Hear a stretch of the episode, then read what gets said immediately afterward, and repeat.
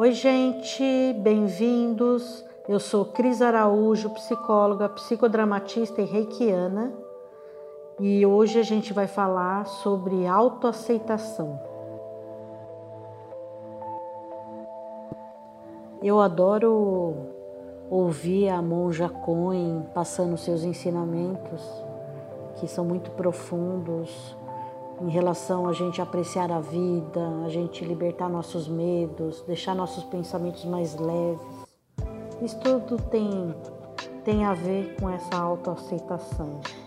Quando a gente passa a ser mais positivo, a autocrítica acaba tomando um espaço dentro da nossa mente muito menor. Esse é o nosso objetivo que a gente precisa batalhar todos os dias.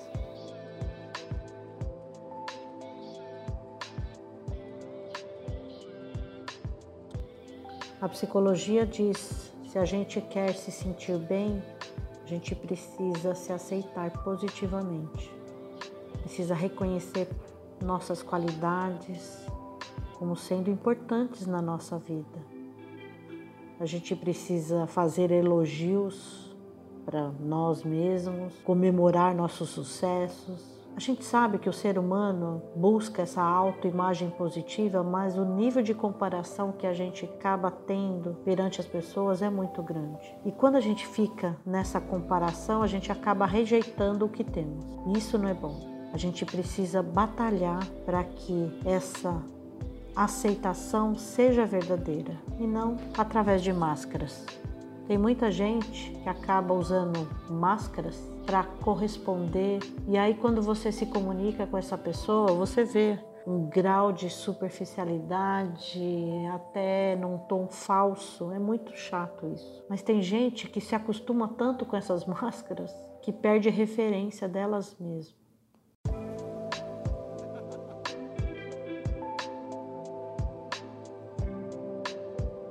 Então não adianta a gente querer você pode cortar o cabelo, você pode mudar a cor do cabelo, mas o que está dentro da sua alma, a tua experiência não dá para mudar.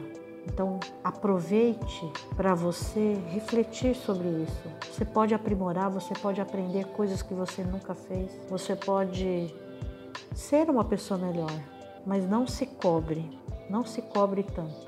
Aceitar nossos defeitos vai ser o primeiro passo. Foque na autoaceitação, na sua autoestima. Seja você o seu projeto. Aquela história de corpo saudável, mente saudável, faz diferença. né? Então, assim, cuida da sua mente, cuida do seu corpo, cuida do seu espírito. Isso tudo vai te ajudar a se tornar uma pessoa mais feliz. Vai te tornar uma pessoa de melhor convivência com as pessoas. Para de se comparar. Olha para aquilo que você faz que é legal. Troque o vitimismo pela responsabilidade. Ai, não, para, não fica chorando o que você não tem ou o que você não é. E outra coisa muito importante, enfrente a sua autocrítica. Sabe como? Com palavras de amor próprio. E por último, se perdoe. Gente, a coisa mais linda do mundo é que a gente está tendo essa oportunidade na vida de estar tá aqui, de vivenciar tudo isso aqui. Olha para o universo, para a sua vida, para você, de uma forma que você nunca olhou. Procure agradecer e apreciar a vida e as coisas belas que estão tá ao seu redor, porque existem, basta a gente olhar. Basta a gente procurar. Eu tenho certeza que depois de ouvir esse podcast, tua vida vai ser diferente. Tô torcendo para você olhar e se achar, tá bom? O Desenrola, gente, foi criado é, principalmente porque eu sou uma profissional, sou psicóloga, né? Atendo na área clínica, tenho mais de 20 anos na área e, mas também trabalho muito com treinamento e desenvolvimento de pessoas.